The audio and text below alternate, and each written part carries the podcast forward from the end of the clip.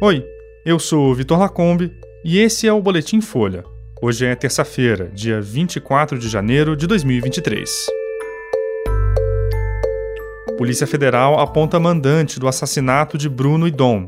Liderança diz que mulher Yanomami em condições de desnutrição morreu na terra indígena. E Lula afirma que forças armadas não devem servir a um político.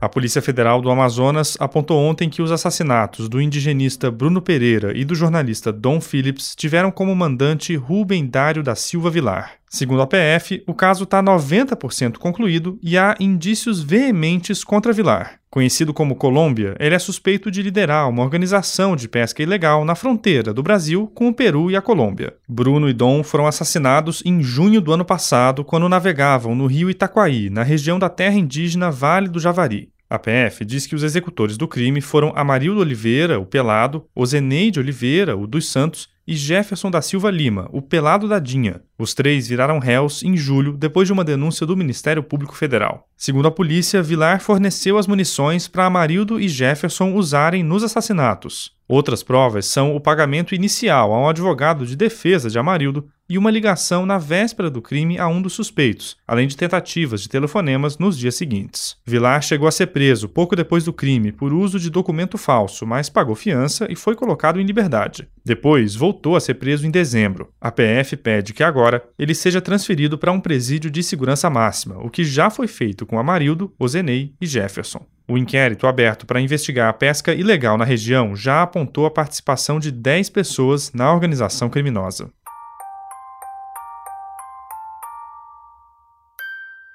Uma mulher Yanomami fotografada em condições severas de desnutrição morreu na semana passada na comunidade Cataroa, em Roraima. A imagem dela foi divulgada para denunciar as condições de saúde dos indígenas na maior terra demarcada do Brasil. A informação foi divulgada por Júnior Yanomami, que é um líder local. Júnior e outras lideranças vêm denunciando a desassistência em saúde na terra indígena. Há uma explosão de casos de malária e um aumento de desnutrição de crianças e idosos. Na sexta passada, o Ministério da Saúde declarou emergência em saúde pública no território Yanomami com o objetivo de assegurar o atendimento de urgência. O governo também instalou um centro de operações de emergência em saúde pública pública. Uma equipe técnica está em Roraima há uma semana e está prevista a abertura de um hospital de campanha para atendimento dos indígenas. De acordo com o Ministério Público Federal, 52% das crianças Yanomami estão desnutridas. Nas comunidades mais isoladas, o índice chega a 80%. No sábado, o presidente Lula visitou unidades de saúde indígena em Boa Vista, acompanhado de ministros. A visita deu visibilidade à crise de saúde na terra Yanomami, que é agravada pela presença ilegal de 20 mil garimpeiros na reserva. O episódio de hoje do podcast Café da Manhã trata da crise de saúde na terra indígena.